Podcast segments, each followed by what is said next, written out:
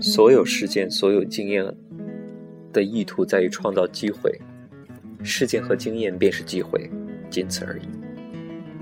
把它们等同于诸如魔鬼的行为、神的惩罚、天堂的回报之类的东西，是谬误的看法。它们只是事件和经验，也就是发生的事情而已。正如我们对这些事件和经验而进行的思考、采取的行动和做出的反应。赋予了他们意义，事件和经验都是拉向你的机会，是你通过意识单独或集体的创造出来的机会。意识创造经验，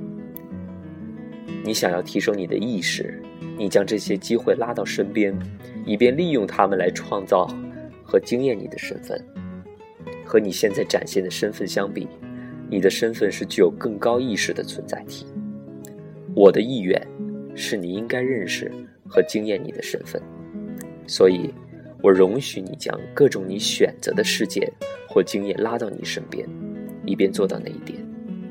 其他玩家也时不时参与到你的这个宇宙游戏中来，或者是相遇路人、点头之交、临时同事、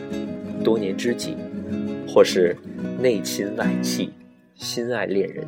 人生伴侣。这些灵魂是由你拉到你身边的，你也被他们拉到他们身边，这是一个相互创造的经验，表达着双方的选择和欲望。没有人是凑巧来到你身边的，